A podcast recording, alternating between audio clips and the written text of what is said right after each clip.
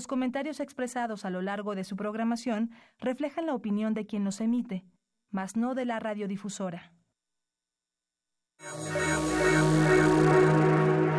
Radio UNAM y la Facultad de Ingeniería presentan Ingeniería en Marcha.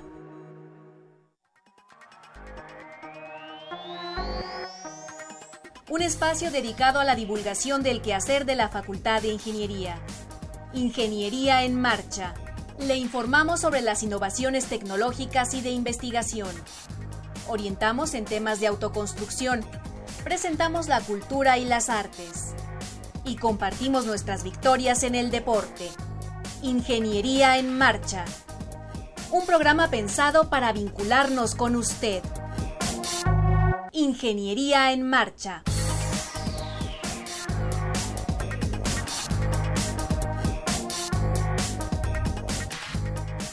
Tal amigos? Muy buenas tardes. Esto es Ingeniería en Marcha. Mi nombre es Alejandra Torres y tengo mucho gusto en saludar a mi compañero Rodrigo Sepúlveda. ¿Cómo te va, Rodrigo? Muy bien, Ale, muchas gracias. Muy contento de estar aquí como todos los martes. Hoy es martes 7 de noviembre de 2017. Y bueno, quiero invitar a, nuestras, a nuestros escuchas a que entren en comunicación con nosotros. Hay diferentes medios. El primero está vía telefónica, es el 55 36 89 89. Ahí están los teléfonos. Daniel Ruiz Valverde, de Ciencias de la Tierra, le agradecemos mucho su participación pueden también entrar a la página del programa que es www.enmarcha.unam.mx. Ahí pueden descargar en forma de podcast los programas anteriores y bueno, este en un par de días adelante. Y también por Facebook, que está Sandra Corona, eh, súper atenta con sus pulgares listos para atender todos sus comentarios. Así es. Y bueno, el día de hoy vamos a tener eh, lo siguiente en Ingeniería en Marcha. En la serie Buenas Prácticas en Construcción abordaremos el tema elaboración de concretos. Para ello nos acompañará el ingeniero Juan Luis Cotier Caviedes, él es profesor de la Facultad de Ingeniería.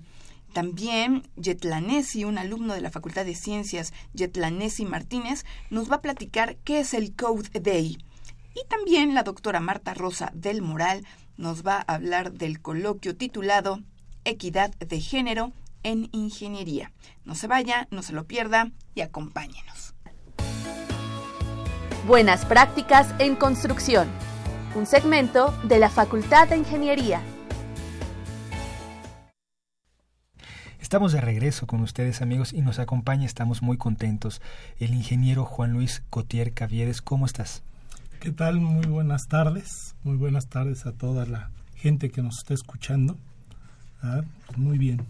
Estamos muy contentos de que estés con nosotros aquí en la cabina, eh, Inge, eh, sobre todo por esta, esta serie Buenas Prácticas en Construcción tan importante que, bueno, el equipo de trabajo de Ingeniería en Marcha la, la ideamos a raíz de, pues, de varias de las observaciones que hizo la facultad después de los eh, del evento, sobre todo del 19 aquí en la ciudad de septiembre, eh, y bueno, tratamos de darle difusión, de que la gente aclare sus dudas, sobre todo en esta etapa de pues reconstruir, de reparar algunos de sus muros, de sus elementos eh, constructivos.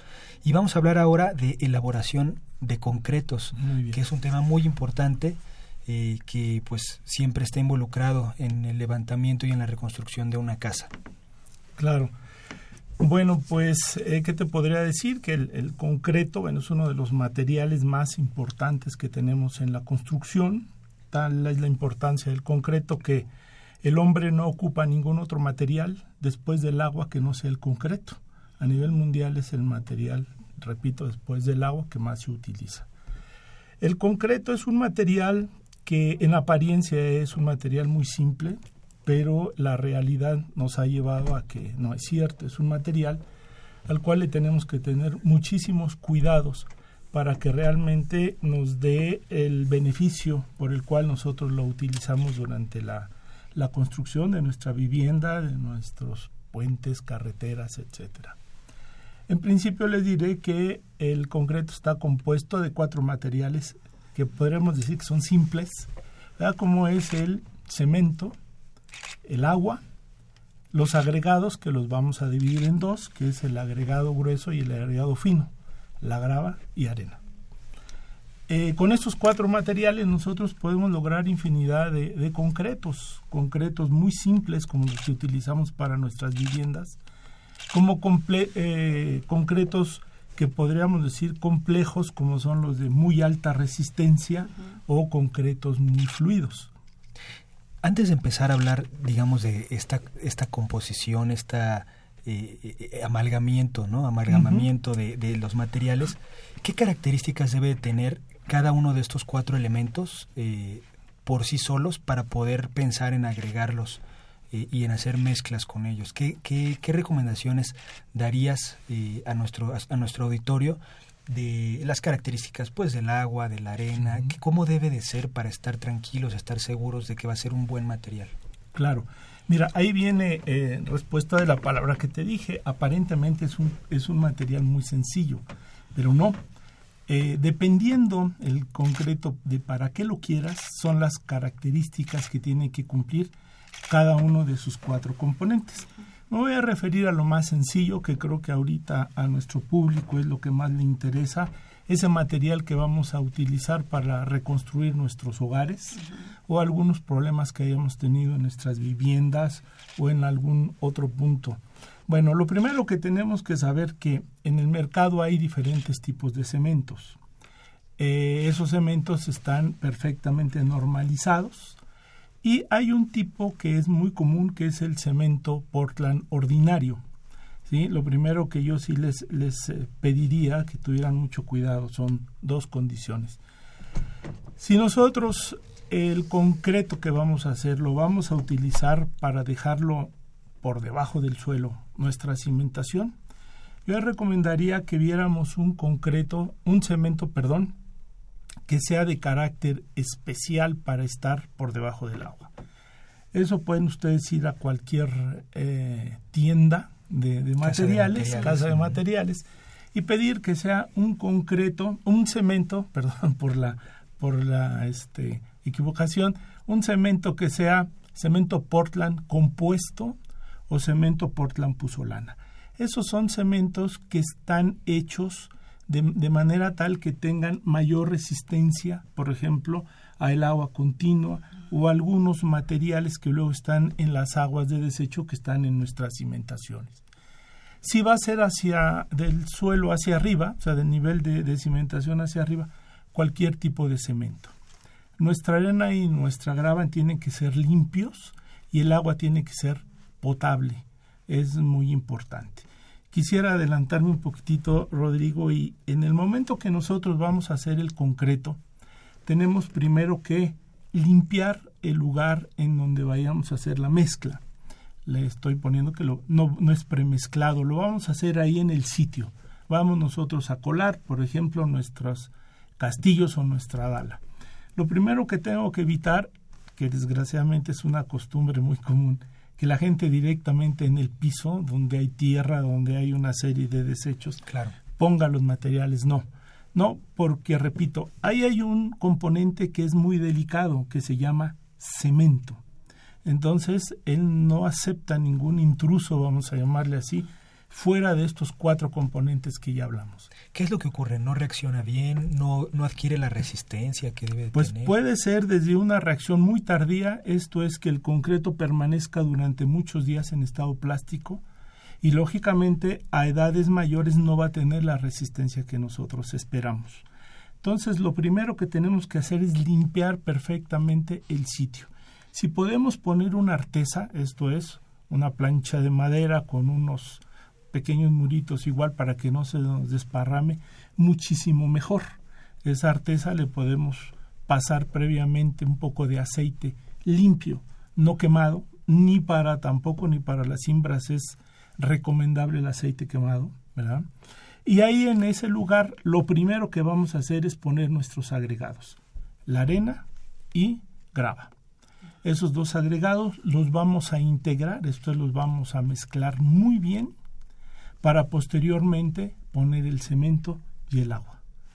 Eso es lo que tenemos nosotros que hacer. Cuidar muchísimo la cantidad de agua.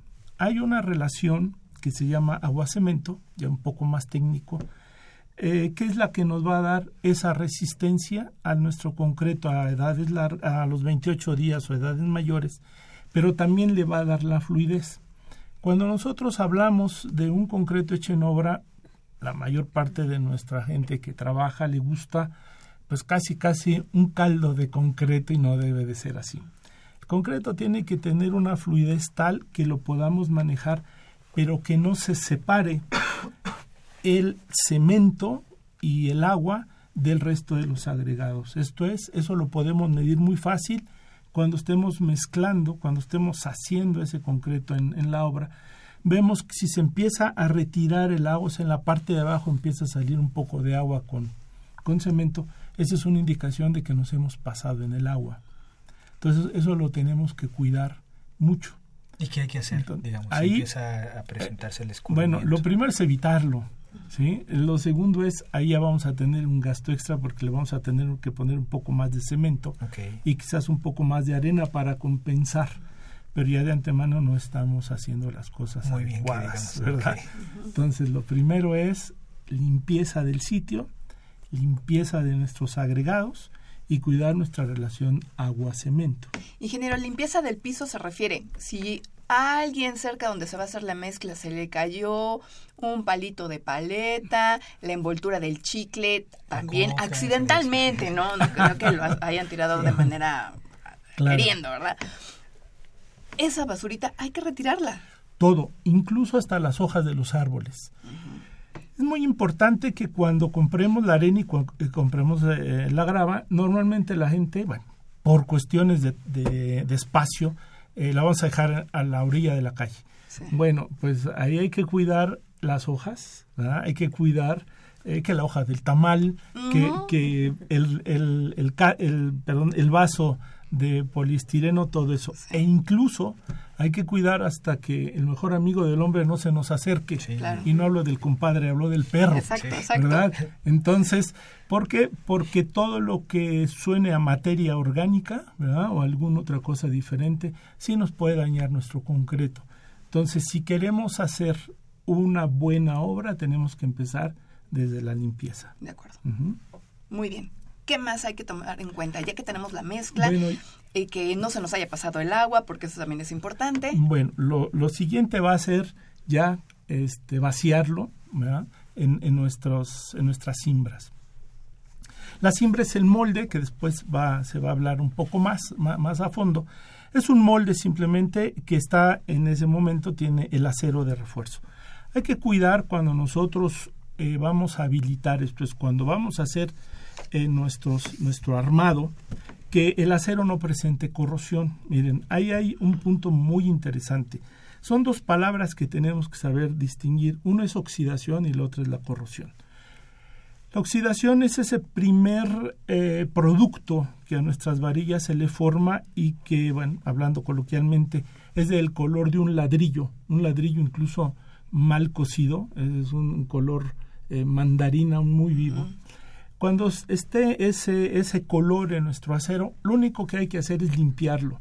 Y limpiarlo con algún trapo de algodón, no utilizar carda, eh, cepillo de acero, porque entonces esa primer capa que se nos formó, que es una capa protectora, la, la vamos a retirar y vamos a obligar a que otra vez se genere esa, y la corrosión es cuando ya debemos de tener cuidado. Eh, hablo cuando ya el color del acero es muy oscuro, es un rojo muy oscuro o un café muy oscuro. E incluso podemos encontrar pequeñas costras o lajitas en la superficie del acero o bien picaduras. Yo lo que recomiendo es que en cuanto esté ese estado en nuestro acero ya no utilizarlo. ¿sí? O a lo mejor dejarlo para una losa de piso, para una banqueta nunca para castillo, para losa ni para una trave, ¿verdad? Entonces ya una vez que tenemos eso bien cuidado, nuestra simbra perfectamente colocada, cuidar que no se nos salga el concreto, porque muchas veces entramos nosotros a una, a una casa y, y resulta que no vemos ni siquiera el color de la madera porque está toda llena de la pasta esa pasta que nosotros dejamos salir en la simbra es fundamental para el buen comportamiento de nuestro concreto. Entonces tengo que cerrarlo, tiene que estar estanca completamente la simbra, esto es que no se salga absolutamente nada. Ya que tengamos eso, entonces vamos a vaciar nuestro concreto. Si voy a ponerlo en una losa, creo que no es mucho problema. Incluso ahí nos va a ayudar que el concreto no sea muy, muy fluido. Pero vamos a poner, creo que el punto más difícil, que sería la colocación de ese concreto en un castillo. En un castillo que es de 15 por 15, un poquitito más grande, que tiene por dentro el acero de refuerzo y tenemos una altura quizás de unos 2,80 o 3 metros muchas veces. Yo lo que les recomendaría a la gente que, con la que vamos a trabajar es que, bueno, en alguna ferretería nos compremos un mazo de eh, goma, ¿verdad? Que pese más o menos unos 500 gramos. En cualquier lugar, no voy a dar marcas este, de tienda, pero hay unas tiendas de, de, conveniencia que los venden creo que en 25 pesos. Y una varilla. Esa varilla tiene que tener toda la longitud de nuestro castillo y tiene que estar perfectamente limpia y en cuanto empecemos a vaciar el concreto tiene que estar húmeda. Yo les recomendaría que nos fuéramos a un tercio, o sea, unos, si es de un metro hablamos de 35, 40 centímetros, cuando mucho. Y de ahí empecemos a eh, eh, varillar el concreto, es compactarlo, ir compactando nuestro concreto y apoyados con ese mazo de goma, irle pegando en la parte baja a nuestra cimbra. Para que, más para que para que va, para que lo vibre exactamente que esa es, esa es una idea que ayudemos a un mejor acomodo si, si la persona que está haciendo este trabajo tiene la posibilidad de contar con un vibrador que bueno, pues sería lo, Lo ideal, lo ideal. digamos. Pero vámonos al, al punto donde no tengo esas herramientas, pero sí puedo ir a una, a una tienda.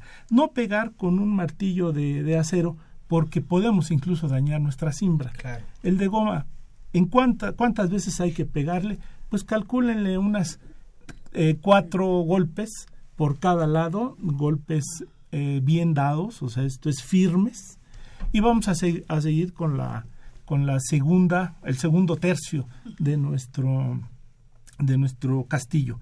Ah, vamos a hacer el mismo ejercicio, vamos a vaciar nuestro concreto, vamos a varillarlo o vamos a compactarlo o acomodarlo con nuestra varilla en, ejercicios de eh, baja hacia arriba, penetración, más o menos le podríamos dar unas 10, 12 eh, agitaciones y después regresamos con nuestro, con nuestro martillo.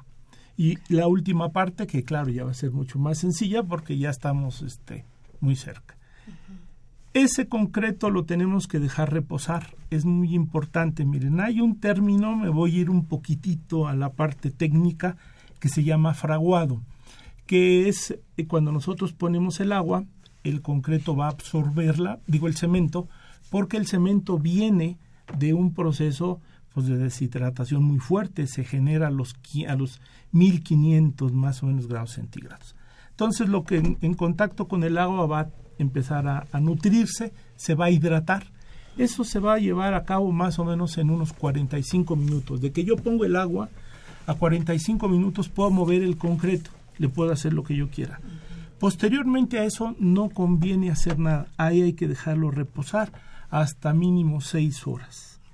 Ya después de ahí empezamos con un proceso que es fundamental y que desgraciadamente en nuestro medio no lo estamos haciendo, que es el curado del concreto.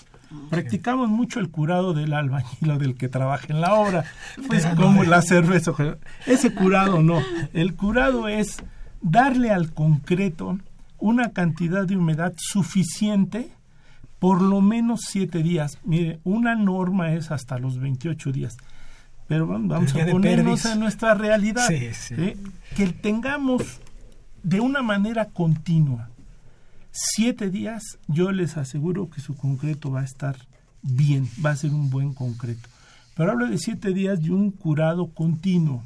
¿sí? Bueno, la simbra la vamos a tener que dejar ahí dependiendo, pero eh, hay, un, hay una norma en, en, una, en un- una práctica recomendable que para una columna a las 48 horas podemos quitarla, sin cargarla, quitarle lo que le llamamos los cachetes, o sea, las partes de la simbra.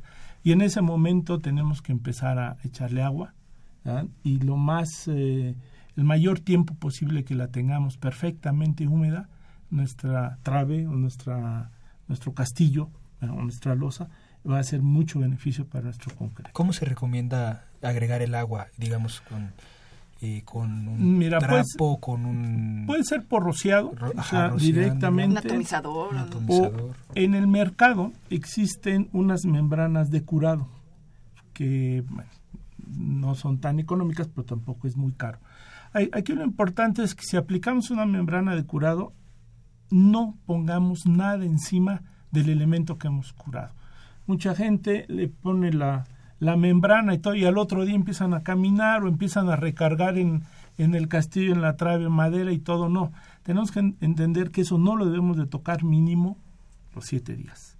Si no tenemos eh, para comprar la membrana, pues vamos a est- estarle echando agua. agua. Sí, sí. Hay algo que, que, que me gustaría que nos, que nos comentaras eh, acerca, digamos, hablamos de hacer la mezcla y ya eh, el proceso de colar, vibrar, ¿no? Pero, ¿qué recomendaciones das para una buena mezcla? O sea, ¿cuánto se debe de agregar de arena, cuánto de cemento, cuánto de agua para estar, para estar, eh, digamos, en términos generales, ¿no? Para estar tranquilos de que va a tener, pues de que va a ser útil el concreto, va a ser suficientemente resistente, va a estar seguro, ¿no? Claro, mira, eh, vamos a hablar de, mm, eh, primero, eh, si fuéramos muy ortodoxos en nuestra fabricación de concreto, pues se tienen que hacer una serie de pruebas primero para los materiales e ir eh, ajustando nuestra mezcla. Pero yo les voy a dar una recomendación que viene en un manual de construcción que es realmente, yo les recomiendo que la gente que nos esté escuchando y quiera hacer, está en el, en el ámbito de la autoconstrucción, pues la pueda consultar. Hay una recomendación y son recomendaciones que los fabricantes de, de cemento nos pueden dar. Una de ellas me dice que un bulto de cemento, ¿verdad? yo les voy a tener que poner cuatro bultos, un, cuatro y un cuarto botes de arena. Estoy hablando del bote alcoholero, eh, la cubeta de 19 Litros, litros, ¿no? por ejemplo, de la pintura Sí. de esa. Seis botes de grava. Y aquí, mucha atención, aquí dice que un y medio bote de agua. Aquí hay algo que yo quiero comentarles. La experiencia me, me dice lo siguiente, miren. Si nuestro agregado, o sea, hablo de agregados, eh, la arena y la grava, viene de una situación de mucha deshidratación. Nosotros ya tenemos ahorita aquí en el área metropolitana pues, algún tiempo que no llueve, aunque nos llueve hace unos días, no es lo suficiente como para tener bien hidratados nuestros agregados. Ahí corremos el peligro de que el bote y medio no nos alcance como para tener un concreto eh, muy fluido o con la fluidez necesaria. En términos técnicos es un revenimiento. Bueno, ¿qué es lo que les recomiendo?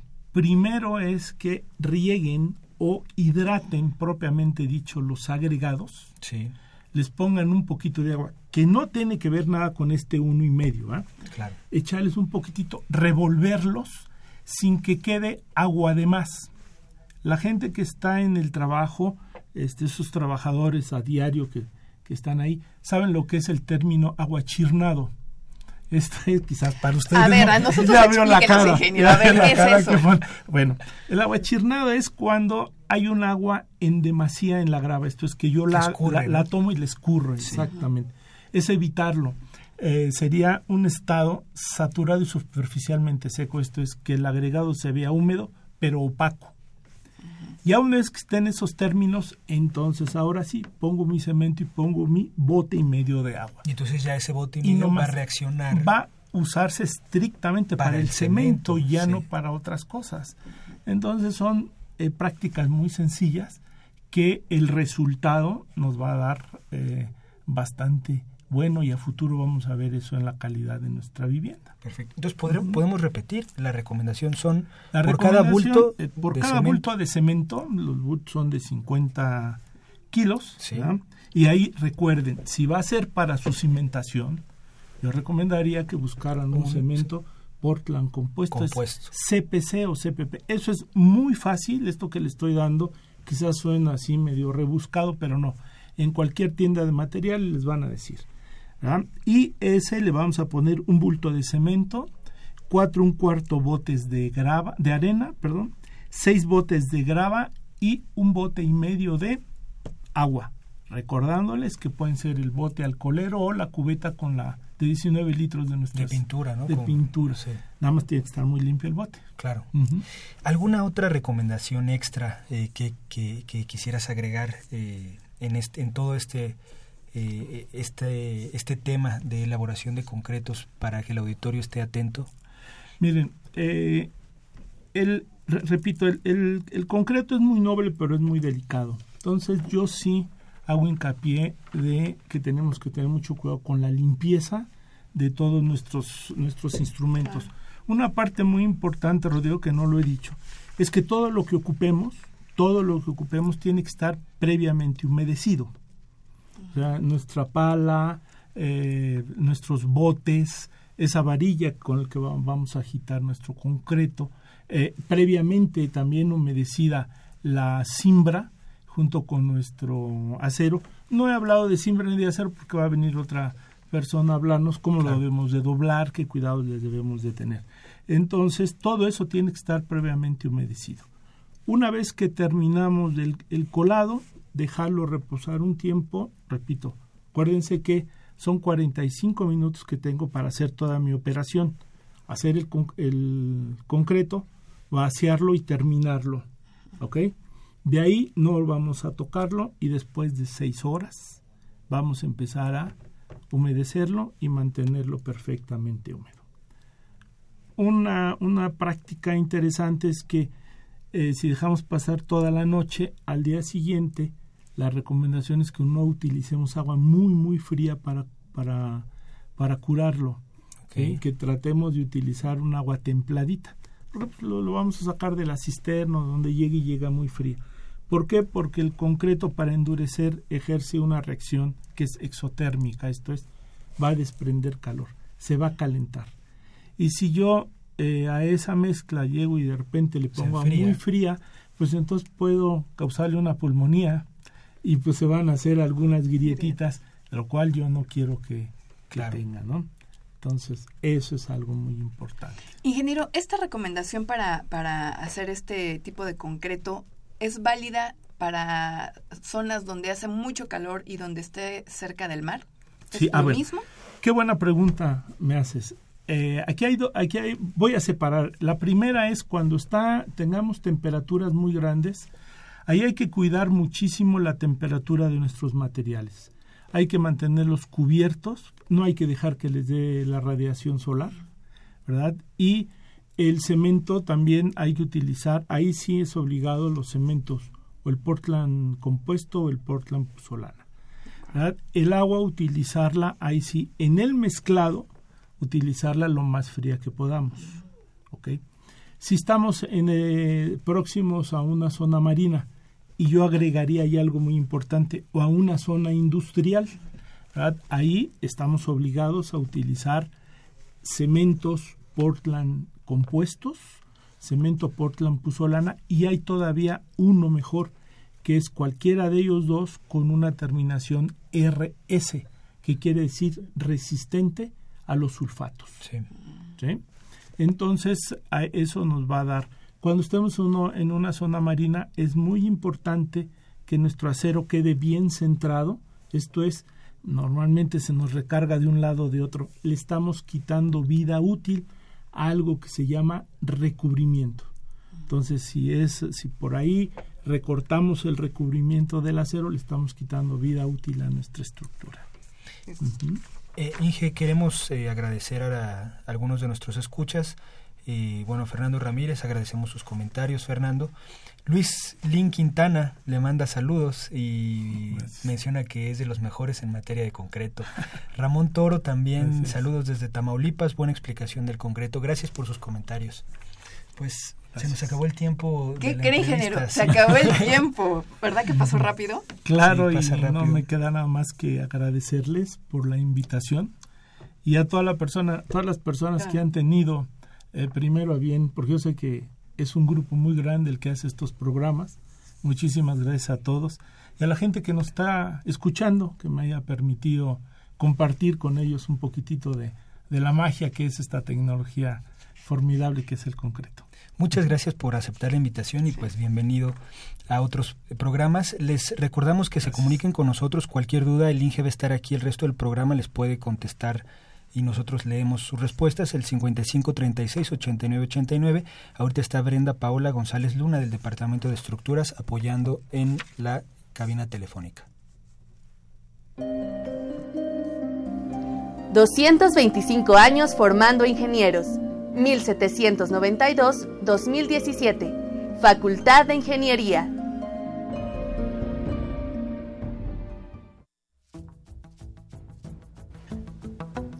Les compartimos que en el portal web de la Facultad de Ingeniería se han publicado los documentos, acuerdo por el que se establecen políticas institucionales para la prevención, atención, sanción y erradicación de casos de violencia de género en la Universidad Nacional Autónoma de México y Protocolo para la atención de casos de violencia de género en la UNAM.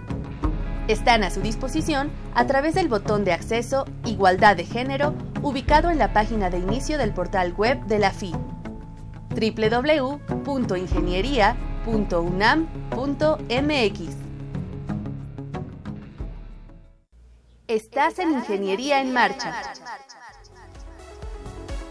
El programa radiofónico de la Facultad de Ingeniería. Si deseas escuchar el podcast del día de hoy y los de programas anteriores o descargar el manual de autoconstrucción, entra a nuestra página www.enmarcha.unam.mx. Bueno, tenemos eh, comentarios vía Facebook, entonces em, pues vamos a agradecer primero a todos los que nos están siguiendo por ese medio. Sí, hay uno más eh, que acaba de entrar de David Velázquez Cupido, eh, nos manda saludos al Inge Cotier, muchas gracias por tus comentarios. Gracias. Bueno, ahora en el estudio está con nosotros Yetlanesi Martínez. Él es estudiante de la Facultad de Ciencias y pues nos estamos, estamos contentos de que estés aquí con nosotros, Yetlanesi. Bienvenido. ¿Cómo estás? Este, buenas tardes. Muchas gracias. Este, pues nosotros también como comunidad estamos contentos de estar aquí de nuevo. Eh, es la primera vez que me toca a mí, pero mis compañeros ya han venido a promocionar nuestros cursos que hemos impartido en el SECADET. Y pues ahora toca el turno de invitarlos al el 14 de noviembre al Code Day que se realizará en el auditorio Carlos Greff de la Facultad de Ciencias. Ok, antes de que nos digas qué es el Code Day, Yetlanesi, cuéntanos que ustedes son un, un grupo estudiantil que se llama Code With Us. ¿Qué quiere decir? ¿Por qué se formaron?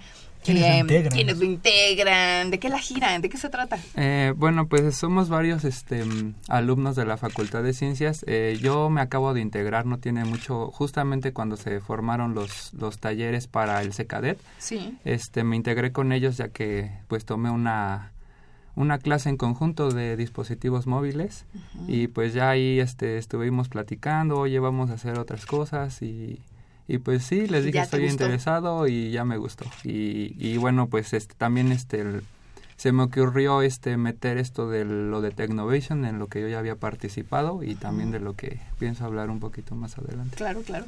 Y pues actualmente somos este cuatro miembros este y hemos cambiado con hemos estado cambiando con el tiempo. Sí. Y pues los los de siempre son David que ya vino en la, la ocasión anterior a hablar con ustedes. Sí, sí. Eh, yo eh, pues no, no recuerdo, es que en realidad estamos nosotros más como coordinadores, los otros este, chicos son eh, desarrolladores y eh, se encargan de toda la otra parte. De acuerdo. Bueno, ahora sí platícanos. ¿Qué es el Code Day? Eh, bueno, el Code Day es, este, mm, se nos ocurrió hacer esto para atraer a personas que estén em, en el ámbito, ya desarrollándose en el ámbito laboral, y que precisamente transmitan ese conocimiento a los alumnos de la facultad que estén interesados. Eh, traemos este a tres ponentes, no sé si puedo hablar. Pero por supuesto, sí. cuéntanos un poquito de ellos, eh, ¿quiénes son? Bueno, traemos a Manuel Morato, él dará eh, la conferencia esta titulada La cultura hacker continúa transformando a México y América Latina. Él ha trabajado en startups de tecnológicas en Silicon Valley, en Corea del Sur y en México y actualmente es cofundador de áreas de estrategia este de Dev.ef. Eh, que es la primera escuela y la más grande de México y América Latina. Él será uno de nuestros ponentes, estará a las 12.30 en el auditorio Carlos Greff. Es el próximo 14 de noviembre. 14 de noviembre. Ajá, en el Auditorio Carlos Greff de la Facultad de Ciencias, en el conjunto Moscali. Eh, otro de nuestros ponentes será el doctor Elías Venegas Andraca, eh, con, la, con el tema Introducción a la computación cuántica. Él es uno de, él es fundador de Cómputo Cuántico en México y cofundador de Procesos Cuánticos de Imágenes. Es una autoridad reconocida a nivel mundial en el área de caminatas cuánticas y el procesamiento cuántico de imágenes. Eh, es autor de un gran nutrido número de publicaciones científicas. Eh, escribió el primer libro dedicado al estudio de las caminatas cuánticas y su trabajo científico cuenta con cientos de citas en Web of Science y en Google Scholar. Oye, Jetland, si vamos a hacer un paréntesis. ¿Qué es eso? ¿Qué es una caminata cuántica? Así, Ah. no te metas así, en- así algo sencillito.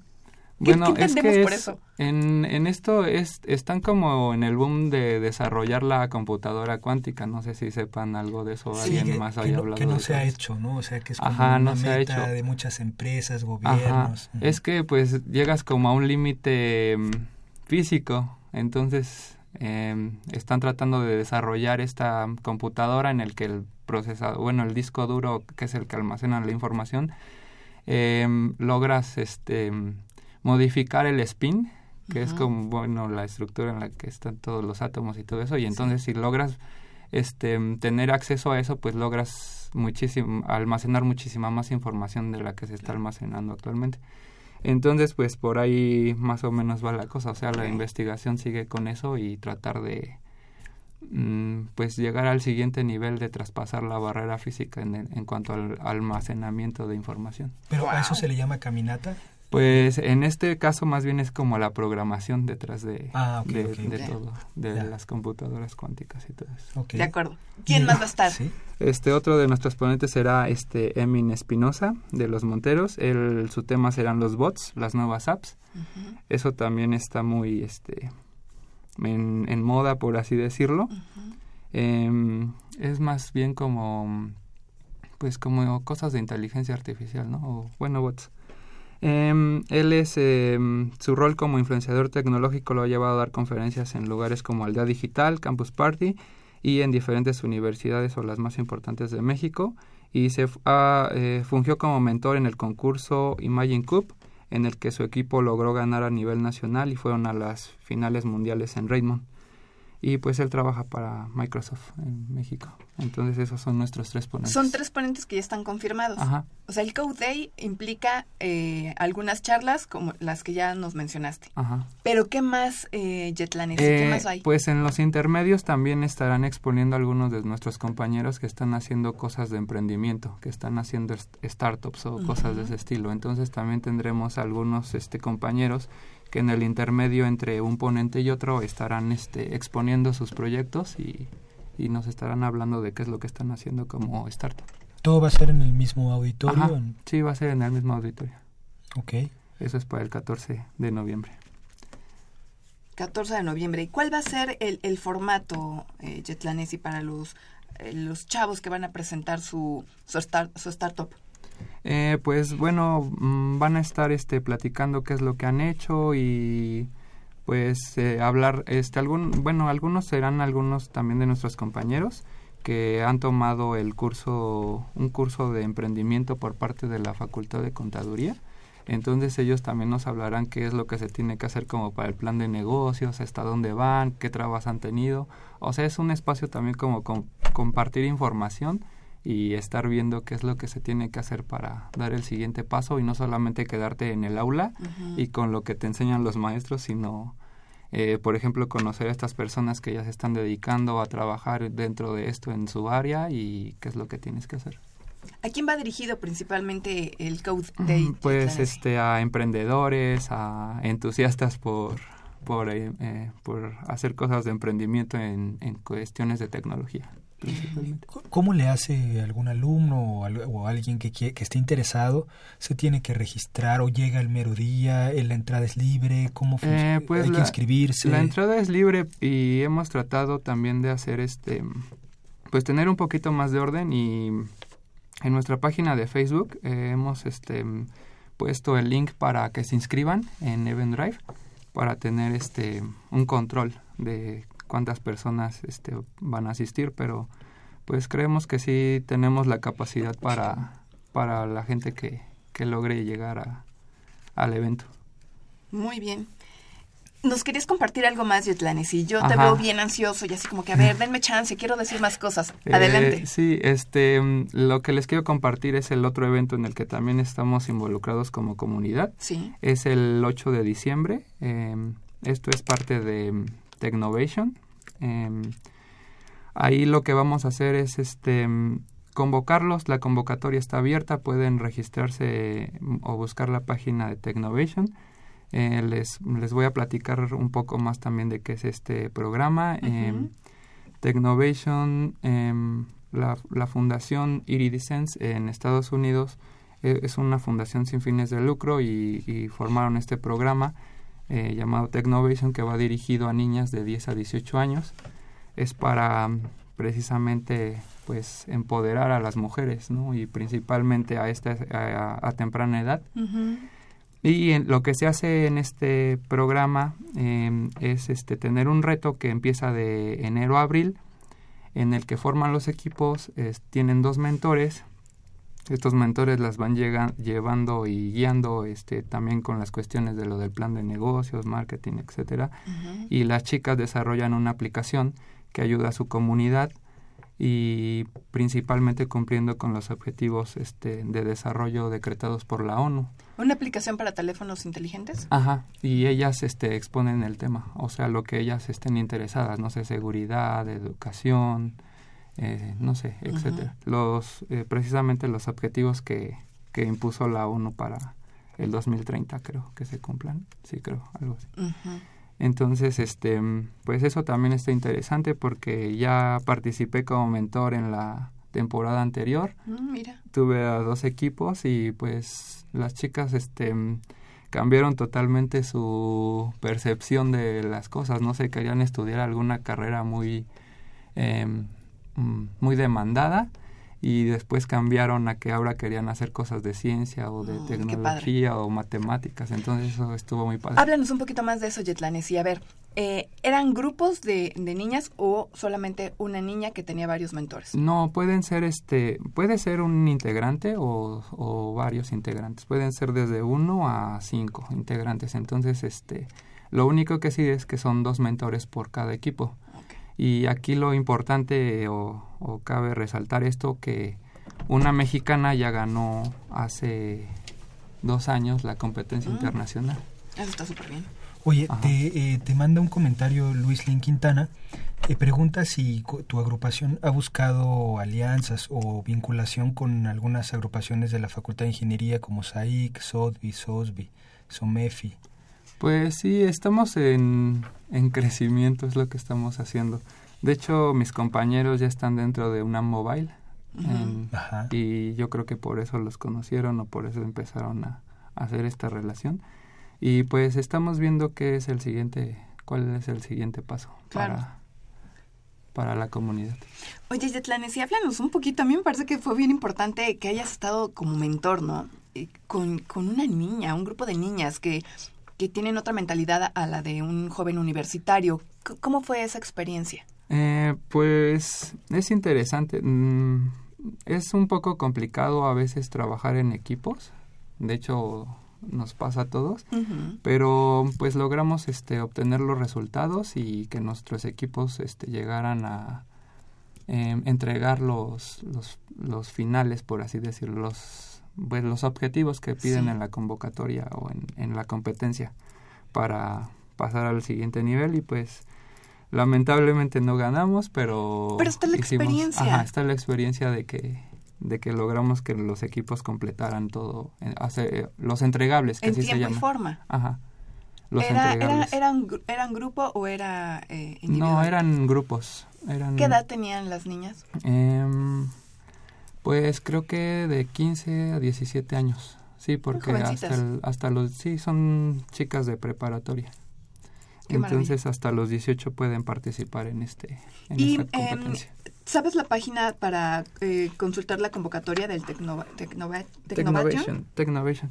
Um, sí, pues no la tengo. A bueno, la mira, mano. no te apures, pero si la si la puedes conseguir, ahorita puedes se la das a Sandra. Corona para que la pueda postear ah, en, en, en el Facebook Ok, y ya eh, la gente que nos esté escuchando pues lo pueda eh, con calma y en el momento que lo desee pues poder eh, Sí. ver las bases de esta convocatoria. Ajá, la convocatoria, te digo, para ser mentor está abierta y pues también para que las chicas participen. De hecho, en esta fecha que es la del 8 de diciembre, es una reunión un- únicamente para convocar mentores y para decirles que cuál es el plan de trabajo, qué es lo que tienen que hacer y todo eso. Y los requisitos, porque supongo que Ajá. deben de cubrir cierto perfil. Sí, los requisitos para, para poder ser mentores. De hecho, Pues a todo la- dar, está buenísimo.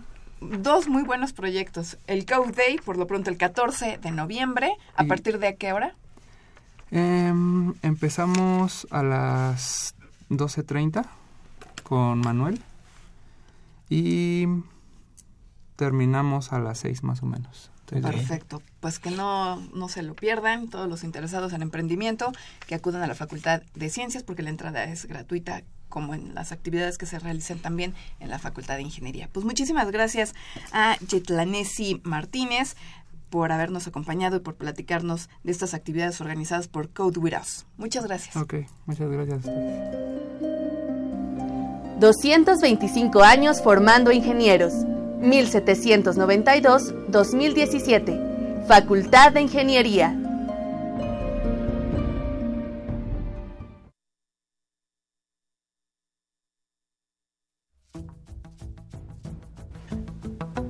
Les compartimos en el portal web de la Facultad de Ingeniería se han publicado los documentos, acuerdo por el que se establecen políticas institucionales para la prevención, atención, sanción y erradicación de casos de violencia de género en la Universidad Nacional Autónoma de México, y Protocolo para la atención de casos de violencia de género en la UNAM.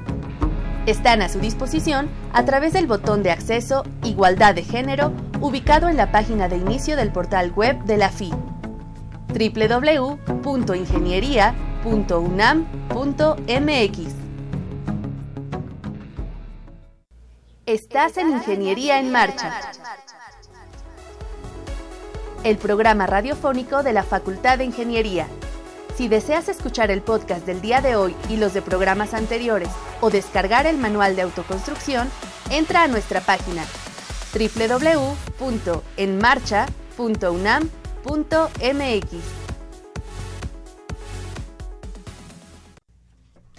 Ahora nos acompaña en la cabina la doctora Marta Rosa del Moral.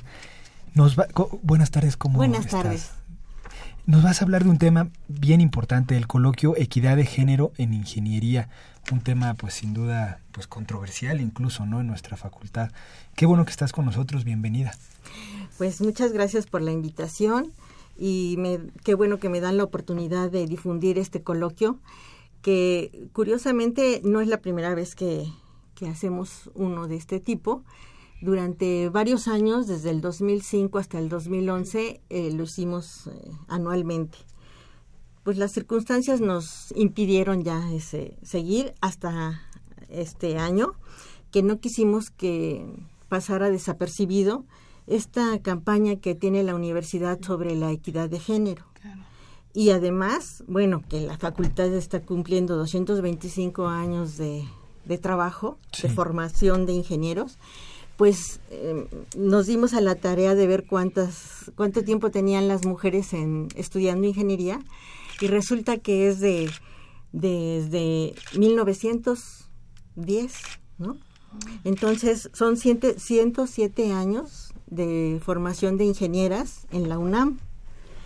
Y es una historia y una trayectoria enorme, ¿no?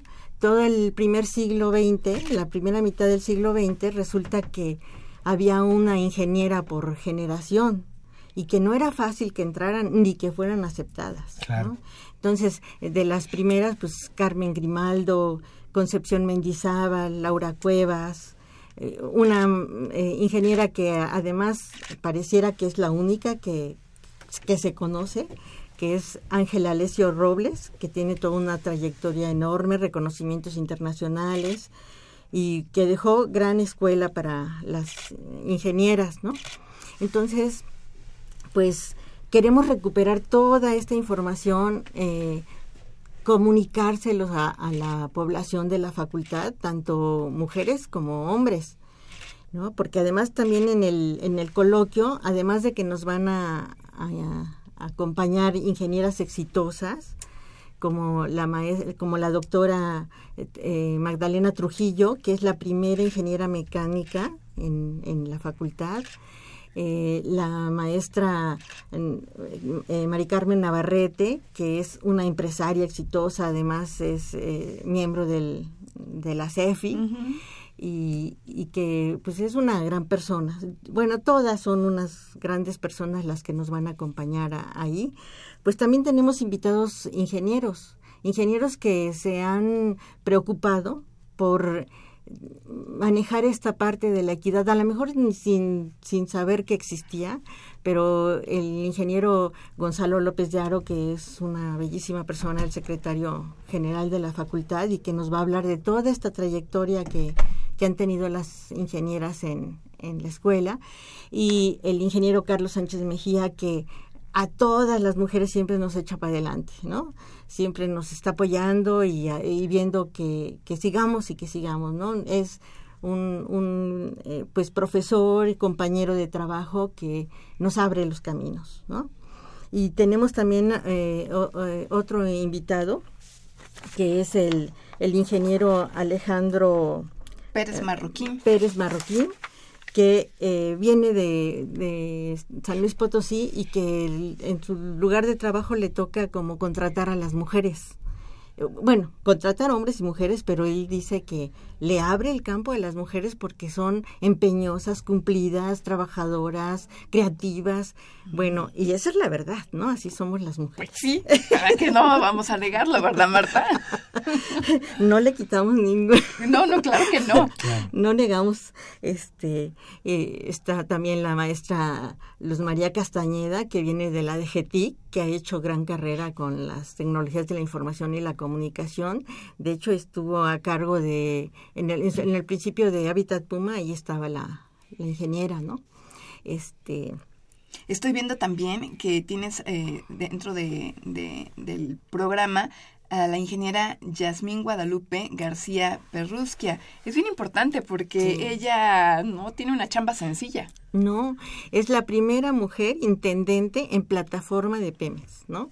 O sea, es todo un personaje, digo yo. Y tuve la oportunidad de, platicar con algunos de sus compañeros y dicen que desde estudiante ya eh, se notaba que era una, una muy, muy buena ingeniera, ¿no? Y les digo, bueno, todo, como personas, todas y todos los que se presentan en el coloquio, pues eh, dan difusión a esta equidad que se está buscando en la sociedad, ¿no? Y pues el reconocimiento de todas estas mujeres que de una u otra manera van abriendo camino para las nuevas generaciones, ¿no? Eh, cuando he leído las biografías de, de todas estas personas de las, eh, en los primeros años del siglo XX, pues son de verdad de ejemplo a seguir, que les tocó una situación más difícil todavía porque no se hablaba de equidad de género, sino que la mujer no, no, no debía ni, ni siquiera estudiar ingeniería. ¿no? bueno, ni siquiera estudiar y menos ingeniería. Y menos ingeniería. Y además, cuando llegaban a escoger la carrera, les decían, pues, ¿de qué te pasa? ¿Estás loca? O, o, tienes tendencias a ser varón o cosas así, ¿no? O sea, la sufrieron. Claro. ¿No? Y en, los, en las áreas de trabajo, pues no se diga. Todavía mis compañeras, algunas de mis compañeras profesoras que, eh, ingenieras civiles que les quisieron trabajar en la, en la obra civil, les tocó eh, lidiar con los trabajadores, los albañiles, ¿no? Y, que les decían, ah, no, si me va a mandar una vieja, entonces no, yo no hago. O que no se meta en la construcción porque se cae, ¿no? Y así, en cada una de las ingenierías encontramos cosas, ¿no? Esto es, me da mucho gusto presentar a la maestra Magdalena Trujillo, a la doctora, porque para haber llegado a ser mecánica, ingeniera mecánica y, un doctorado en, mecánica, pues es sensacional. Yo donde quiera que ah. voy y puedo platicar de ellas, me encanta este mencionarla, ¿no? ¿Cuándo va a ser el coloquio, Marta Rosa? va a ser el, el día de mañana, miércoles 8 de noviembre. Eh, va a ser de 4 de la tarde a 6 y media. Eh, va a haber una inscripción que lo que queremos es, eh, sobre todo para los estudiantes, al final del coloquio les hacemos una rifa de varias cosas que les pueden interesar, ¿no? Este, memorias USB, un disco duro externo, playeras con el logotipo de la facultad, que siempre da un orgullo traer el escudo, eh, libros, que es, aunque la tecnología nos va presentando otros esquemas, siempre es muy agradable tener un libro entre las manos. Eh, y bueno, este, creo que, que, los que asistamos vamos a tener una muy buena información por parte de nuestras eh, ponentes, de nuestros compañeros que colaboran con nosotros. Y bueno, pues muy divertido, porque cada vez que hacemos la rifa al final de los coloquios, se pone muy divertida la situación. Claro, pues como no. Marta, te deseamos que sea todo un éxito el día de mañana este, este coloquio, que toda la gente que nos ha escuchado y que tenga interés, pues acuda. a no hemos dicho en dónde. No, ah, exacto. Ah, es en el Auditorio Sotero Prieto, que está en la División de Ciencias Básicas de la Facultad de Ingeniería. Y no necesitan inscribirse antes, sino ahí mismo se va inscribiendo, van obteniendo su, su boleto y pasar al auditorio. De acuerdo, pues muchísimas gracias, muchas gracias a la doctora Marta Rosa del Moral por habernos eh, hecho un, un, recorrido de lo que va a ser el coloquio titulado Equidad de Género en Ingeniería el día de mañana. Muchas gracias. Muchas gracias.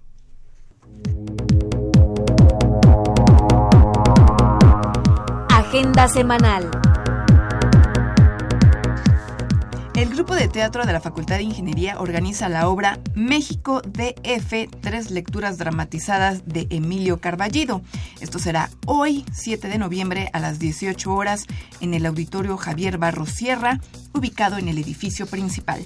La Facultad de Ingeniería les invita a la exposición Paisajes de Ricardo Alemán, que se exhibirá hasta el 10 de diciembre en el Palacio de Minería, Tacuba número 7, Centro Histórico. Ingeniería asistida por computadora en la industria automotriz es la conferencia que impartirán los ingenieros Ricardo Singer y Jorge Romero, representantes del área de Ford Motor Company. La cita es el miércoles 8 de noviembre a las 13.30 horas en el Auditorio Sotero Prieto, ubicado en el conjunto sur de la facultad. Creadores Universitarios es un programa cultural dedicado a la innovación y conocimiento de la UNAM.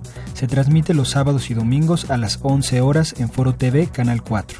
Los invitamos a la presentación del libro Constructor del México Moderno, que se llevará a cabo el jueves 9 de noviembre a las 13.30 horas en el Auditorio Raúl J. Marsal, ubicado en el edificio de posgrado. Los esperamos en la presentación de Cuentos para el Encuentro, en la que se contará con la presencia de narradores nacionales e internacionales. La cita es el viernes 10 de noviembre a las 14 horas en el Jardín de las Vías de la Facultad de Ingeniería. Antes de despedirnos, em, voy a leer la llamada de la señora Esperanza Sánchez. Ella quiere el número telefónico del ingeniero que estuvo en la primera parte del programa. Se trata del ingeniero Juan Luis Cotier Caviedes. Y como no, señora Esperanza, en la tarde del día de hoy le vamos a, llamar a su domicilio y le vamos a dar el número telefónico de nuestro invitado. Y Cuitláhuac Rodríguez o Sí, Cuitláhuac Rodríguez quiere saber a qué horas van a ser las ponencias en la Facultad de Ciencias. Bueno, pues inician a las 12.30 horas el próximo 14 de noviembre con Manuel Morato, 12.30 horas con el doctor Salvador Elías Venegas, 17 horas, y con Amin Espinosa, 16 horas. Todo esto es en el auditorio Carlos Greff de la Facultad de Ciencias.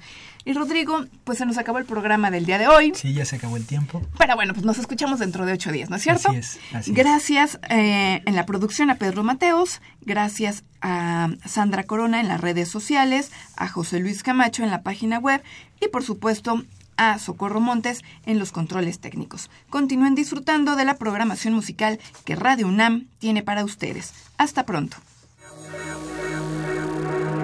Radio UNAM y la Facultad de Ingeniería presentaron Ingeniería en Marcha.